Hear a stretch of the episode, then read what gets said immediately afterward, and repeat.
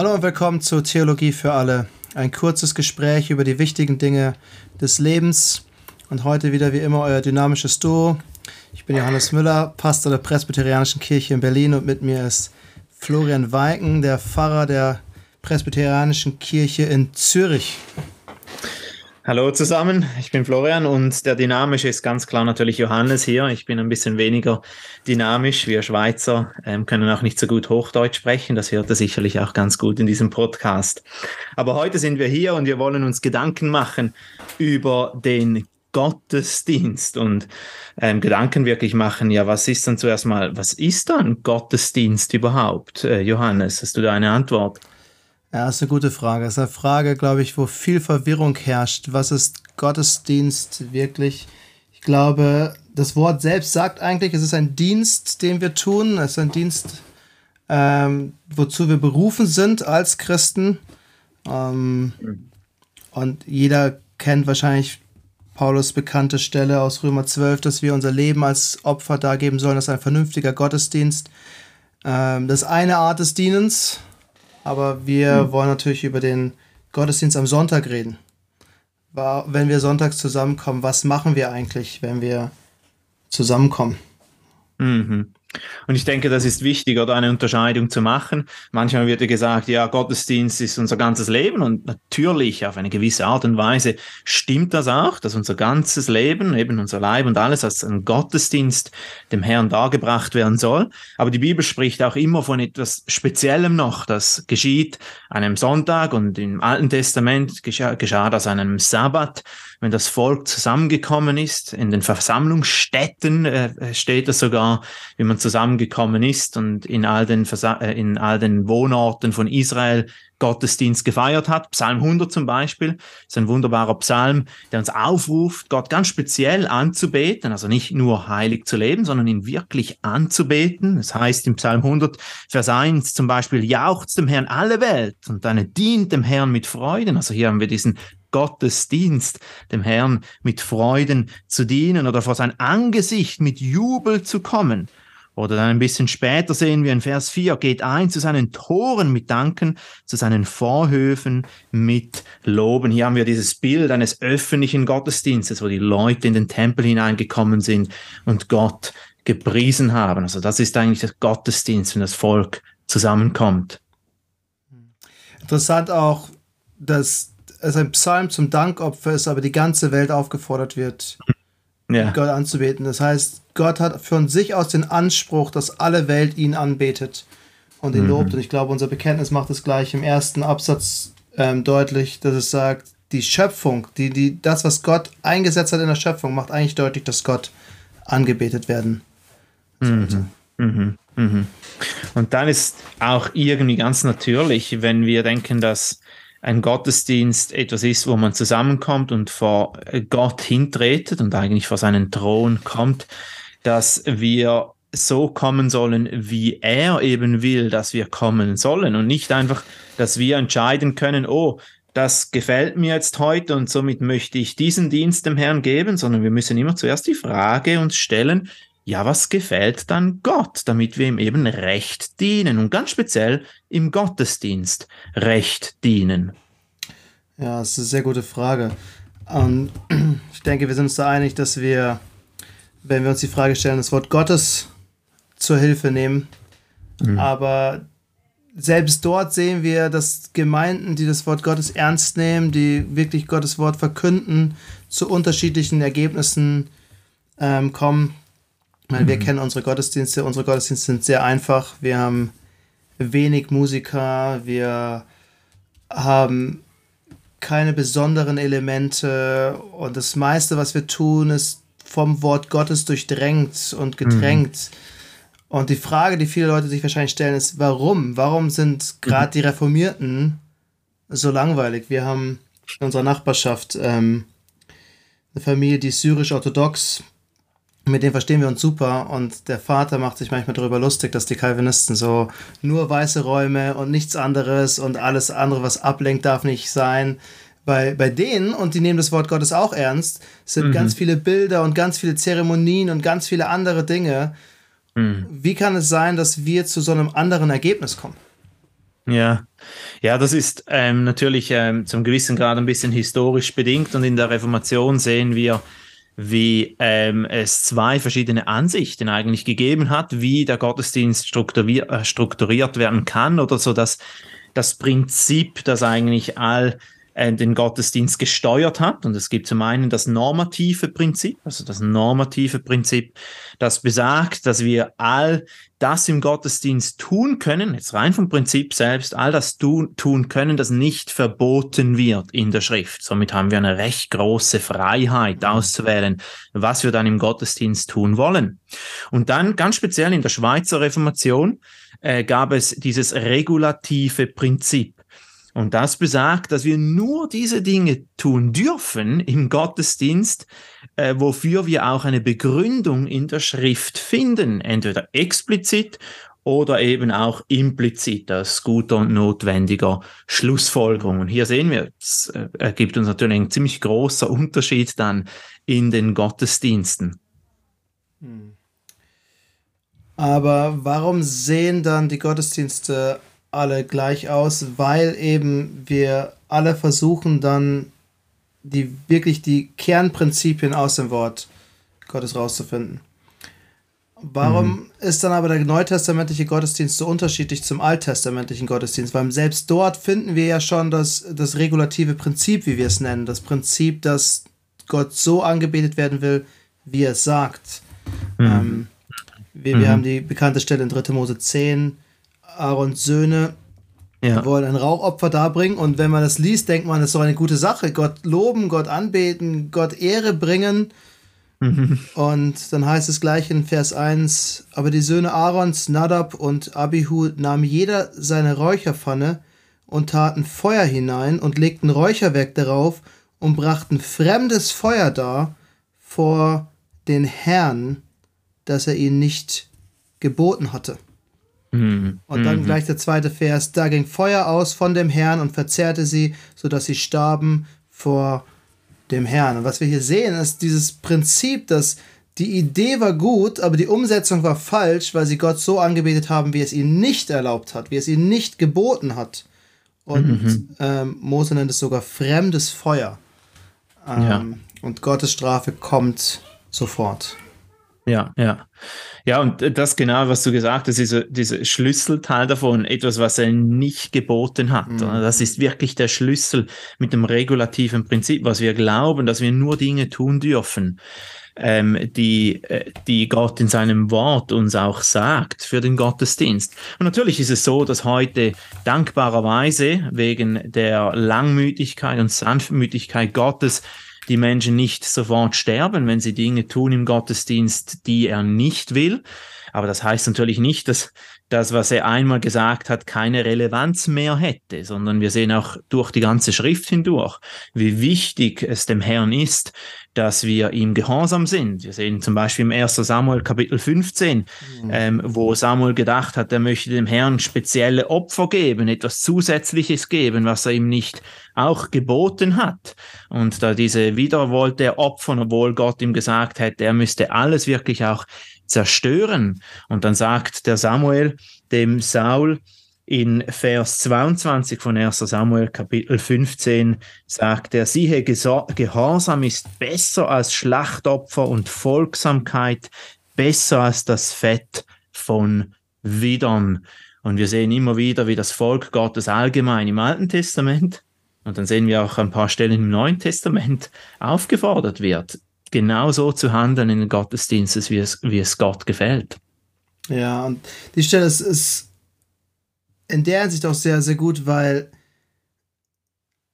ich glaube, der Gedankengang, den heutzutage viele haben, ist, aber wir feiern doch Gottesdienste, wir wollen doch Gott was Gutes tun und wir wollen doch, mhm. wollen doch Ehre mhm. geben, aber als die Ehre, die Gott erhält, beginnt mit unserem Gehorsam seinem Wort gegenüber, dem, was er gesagt hat und nicht, äh, was wir denken, was Gott gut fände. Ich habe neulich ein Interview ge gehört, ich habe vergessen, der Autor hat gesagt, es gibt keine Idee, die wir haben könnten, zu der Gott sagt, ah, das ist eine gute Idee, da habe ich noch nie drüber nachgedacht. ja. Gott weiß, wie er angebetet werden will. Ja, und das sagt ja, uns in seinem Wort. Und hier gerade in Samuel wird es ganz deutlich, ähm, Samuel macht deutlich, Gott will, dass wir ihm gehorsam sind und nicht ähm, mit guten Absichten alleine kommen. Ja, ja, ja. Und wie ich bereits gesagt habe, ist das genau das gleiche im Neuen Testament. Sicherlich ein paar von, unserer, von unseren Hörern denken, ja gut, das war im Alten Testament der Fall. Mhm. Aber wir sehen sehr wohl, wie auch der Jesus Christus selbst bestätigt, wie wichtig das ist, nicht irgendwelche Menschengebote oder menschlichen Ideen aufzustellen, die vielleicht Gott irgendwie gefallen könnten, sondern dass wir uns ganz genau an das Wort Gottes halten. Wir sehen in Matthäus Kapitel 15, Vers 9, äh, wie der Herr Jesus Christus die Pharisäer äh, wieder einmal mehr konfrontiert hat und ihnen sagt, dass sie, dass sie Heuchler sind. Und in Vers 8 sagt er dann von Kapitel 15, vom Matthäusevangelium, dieses Volk naht sich zu mir mit seinem Mund und ehrt mich mit den Lippen, aber ihr Herz ist fern von mir. Und warum ist ihr Herz fern von Gott? Nun, weil sie dem Herrn gar nicht gehorsam sind und sich selbst eigene Gebote aufgestellt haben, sei es im Gottesdienst oder auch im, im privaten und persönlichen Leben, wie es in Vers 9 heißt, vergeblich aber verehren sie mich, weil sie Lehren vortragen, die Menschengebote sind. Mhm. Jesus Christus erteilt allen Menschengeboten eine absolute Absage in dieser Textstelle. Ja. Ja, mir ist auch eingefallen, Römer 1 ist vielleicht sogar eine gute Warnung, auch wenn es das ganz andere Extrem ist. Aber das, was Paulus kritisiert, ist, dass die Menschen den Schöpfer mit der Schöpfung vertauschen, weil sie denken, sie beten Gott an, so wie sie sich Gott vorstellen, so wie sie denken, dass Gott angebetet werden soll. Und das ist immer falsch. Also das sehen wir mhm. grundsätzlich schon, als Israel Kanaan einnehmen soll, sagt Gott ihnen, sie sollen alles, was an Götze erinnert, auslöschen, damit sie ja nicht auf die Idee kommen, Gott falsch anzubeten, wie es die mhm. Heidenvölker getan haben. Mhm. Mhm. Und ja, und de, einer der Gründe natürlich, warum wir nicht wissen, wie Gott recht angebetet werden soll, ist, weil der Mensch äh, durch und durch verdorben ist. Also mhm. nach dem Fall sind, sind, sind wir gefallen und wir wissen nicht mehr wirklich, was gut und schlecht ist, gut und böse ist. Natürlich haben wir noch ein Gewissen, das hoffentlich zu einer gewissen Art und Weise noch funktioniert irgendwie, aber Gott hat eine riesige Distanz oder Gott und zwischen uns und Gott hat es eine riesige Distanz. Und darum müssen wir von Gott selbst in seiner Offenbarung lernen, was ihm gefällt, äh, was ihm kostbar ist. Und wir wollen natürlich nicht vergessen, auch selbst wenn man äh, in einer reformierten oder presbyterianischen Kirche Gott anbetet, aber nicht in der Gerechtigkeit Christi gekleidet ist mhm. durch den Glauben, dann ähm, nützt natürlich dieser Gottesdienst auch nichts, auch wenn er vielleicht äußerlich gut aussieht und gemäß dem Wort Gottes gestaltet ist. Ja, mir fällt da ähm, Psalm 51 zu ein. Ähm, hm. Davids großer Bußpsalm, wo er sagt, ja. nicht über Opfer hast du ein Wohlgefallen, sondern an einem zerbrochenen Herzen. Mhm. Äh, die mhm. Opfer, die Gott gefallen, sind ein zerbrochener Geist, ein zerbrochenes und zerschlagenes Herz, wirst du Gott nicht verachten. Mhm. Ähm, und Opfer war mhm. das, was Gott eingesetzt hat, aber immer wieder kritisiert er, dass wenn der Glaube fehlt, wenn die Liebe zu mhm. Gott fehlt, dann bringen die Opfer auch nichts. Ja, eigentlich ein, ein Formalismus, oder der dann mhm der dann sich einschleicht in unseren Herzen, wenn wir das Äußerliche eigentlich so, so, so wichtig machen, äh, dass wir das Innerliche völlig vergessen, was wir natürlich nicht tun sollen, sondern nur sind die Dinge dem Herrn wohlgefällig, wenn wir sie ähm, im Glauben an den Herrn Jesus Christus tun und nicht irgendwie auf eine andere Art und Weise. Aber das ist ja doch genau der Vorwurf, der uns oft gemacht wird. Es ist nur reine Formalismus. Liturgie ist immer wieder dasselbe und man geht einfach nur noch durch die Liturgie durch und ist dann mit dem Gottesdienst fertig, aber das ist eigentlich nicht der Fall. Also mir ist eingefallen, Paulus sagt an Timotheus, du aber bleib in dem, was du gelernt hast. Mhm. In 2. Timotheus 3. Ähm, und das ist das, was er gelehrt bekommen hat. Und dann sagt er, wenn du auch die Schriften kennst von Kindheit an, das ist das in dem, was Timotheus bleiben soll, dem, was er aus der Schrift gelernt hat. Und dann kommt Kapitel 4 was im Prinzip Gottesdienst ist, dass er diese Schriften verkünden soll, das Wort Gottes mhm. predigen mhm. soll. Ähm, ja, und Oh, oh, bist du, Entschuldigung, bist du ja, gerade noch etwas weiter? ähm, nur, nur, noch ein weiterer Gedanke, ähm, der mir jetzt gerade gekommen ist, der ja so wichtig auch ist. Oder ich habe letztens mit meiner Frau darüber geredet und gesagt, oftmals, wenn, wenn man in Gottesdienste hineingeht, wo jeder Gottesdienst anders ist, dann ist, wird eigentlich die Spannung so aufgebaut, dass man immer denkt, oh, was kommt jetzt? Und man kann mhm. sich aber gar nicht wirklich auf den Inhalt konzentrieren. Ja. Aber wenn man genau weiß, was kommt und ähm, ich meine, die Bibel ist so groß und wenn wir, wir haben nicht jeden Sonntag die gleiche Lesung, wir haben andere Lesungen, dann kann man wirklich sich darauf vorbereiten. Man weiß, jetzt kommt eine Lesung, man weiß, jetzt kommt das Gebet und man kann sich viel mehr auf den Inhalt konzentrieren, darauf fokussieren und dann auch viel, viel mehr daraus herausnehmen. Ja. Und ich würde dem auch widersprechen. Also es ist weder langweilig, noch ist es reiner Formalismus. Mhm. Weil jede Woche ist schon zumindest ein anderer Predigtext, andere Lieder, ähm, andere Gebete, andere Gesetzlesungen und was nicht alles, äh, was man hat. Ähm, wir beten regelmäßig unser Vater und letzte Woche haben wir das letzte Gebet auf Psalm 113 basiert gebetet. Mhm. Und, mhm. und, das ist immer noch das Wort Gottes, es ist immer noch das, was Gott uns sagt, wie wir ihn anbeten sollen, aber es ist was komplett anderes. Mhm. Ähm, mhm. ja.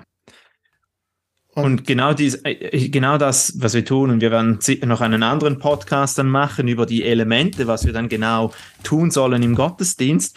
Aber dennoch, ich denke, vielleicht schon ein bisschen vorgegriffen, sehen wir in der Apostelgeschichte Kapitel 2, äh, Vers 42, mhm. was die frühe Gemeinde und die geisterfüllte Gemeinde gemacht hat. Die hatten kein Theater oder ein Konzert, obwohl das natürlich für die Griechen und auch für die Juden zum Teil viel interessanter gewesen wäre. Nein, sie waren einfach in der Lehre der Apostel, in der Gemeinschaft, im Brotbrechen, was das Abendmahl ist, und in den Gebeten. Ganz simpel und einfach. Und das hat dann Gott gesegnet.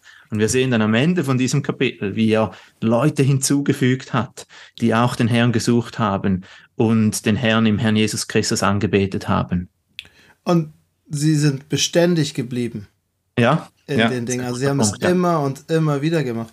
Mhm, mhm, und ich glaube, mhm. ein gewisser Formalismus ist gut. Paul, äh, Gott fordert Israel auf in, in 5. Mose 6, dass sie ununterbrochen über Gottes Wort nachdenken sollen, es den Kindern beibringen sollen, beim, mhm. egal was sie machen, egal wo sie sind, immer wieder über das Wort Gottes nachdenken. Gesegnet ist der Mann, der Tag und Nacht über das Wort Gottes nachdenkt. Und genau mhm. das ist ja das, wobei uns der Gottesdienst hilft.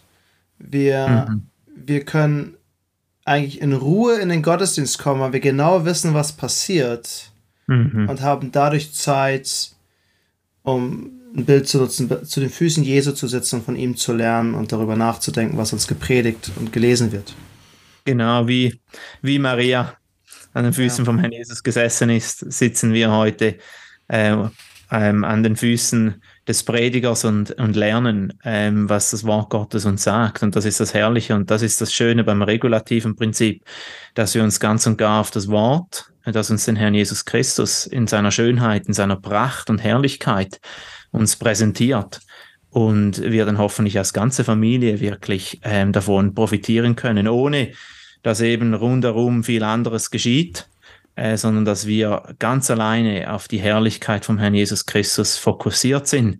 Und das ist ganz wichtig im Neuen Testament, weil der Herr Jesus Christus in der Fülle schon gekommen ist. Im Alten Testament brauchte es natürlich diese Bilder und sozusagen das Gemalte vor den Augen und die Farben und den Lärm auch von den Zeremonien, um vorauszuschauen auf den Herrn Jesus Christus und anzudeuten, wie herrlich er sein wird. Aber wenn wir jetzt diese Dinge noch hätten, dann würden sie nur von der Herrlichkeit vom Herrn Jesus Christus ablenken. Und das wollen wir nicht, äh, sondern wir wollen wirklich den Herrn so anbeten, wie er sagt in seinem Wort. Und so können wir sicher sein, dass Christus beständig im Zentrum ist von unserem Gottesdienst. Hm. Ja. Ich denke auch, was wir oft vergessen im Gottesdienst heutzutage ist, es geht nicht um uns, es geht um Gott. Mhm. Ja. Und die Art, wie wir Gottesdienst feiern, ist auch ein Ausdruck unserer Liebe zu Gott. Mhm. Also ich bemühe mich mit dem, was ich tue und sage und wie ich mich verhalte, meiner Frau zu gefallen. Mhm. Es, es gibt keine andere Frau, der ich gefallen will. Ich will meiner Ehefrau gefallen. Mhm. Und wenn wir Gott lieben, dann sollte unser Verlangen sein, ihm zu gefallen. Und das Wunderbare ist, dass er uns dabei nicht im Dunkeln lässt, was wir tun sollten, sondern mhm. er sagt uns in seinem Wort, wie er angebetet werden will. Und ich glaube, es ist ein wichtiges Prinzip für den Gottesdienst. Heutzutage ist Gottesdienst oft auf Unterhaltung ausgelegt. Mhm. Ähm, und ich weiß nicht, wie viele Gottesdienstbesucher wir schon hatten, die kamen und dann gesagt haben, ja, das ist alles schön, aber es ist nichts für mich. Ja. Äh, und da sage ich, gut erkannt, weil es geht nicht um uns, es geht um Gottes Ehre, es geht um Gottes Verherrlichung und der, der Nutzen davon ist, dass wir profitieren, dass wenn wir alles zur Ehre Gottes mhm. tun, dann seinen Segen erhalten. Ja, ja, absolut, ja, nicht nicht mein Wille geschehe, sondern dein Wille geschehe. Ja. Und das bringt uns zurück zur Anfangsfrage, oder? Die Frage wirklich, ja, wenn wir vor Gott treten, dann müssen wir uns fragen, was gefällt ihm und nicht was, was uns gefällt. Und das ist wirklich, geht oftmals so gegen unsere Natur, gegen unser Denken, gegen unser Wesen, weil wir uns selbst in, in das Zentrum rücken wollen. Aber wirklich, wie du gesagt hast, der dreieinige Gott, Vater, Sohn und Heiliger Geist soll soll im Zentrum sein. Ja, das ist Interessante ist auch, dass das, was wir als Mensch mögen, ändert sich ständig. Aber man kann Gottesdienste von vor 100, 200 Jahren lesen und die sind immer gleich und hat sich ja. nichts geändert, äh, weil Gott sich nicht ändert. Und das zeigt dieses Prinzip auch. Gott ist der beständige Gott, der immer bleibt. Äh, wir sollten uns auf ihn hin ausrichten, nicht auf uns. Ja, Amen. Das war's für heute. Vielen Dank fürs Zuhören. Wenn dir diese Folge geholfen hat, dann würde es uns freuen, wenn du den Podcast abonnierst. Du bist auch herzlich zum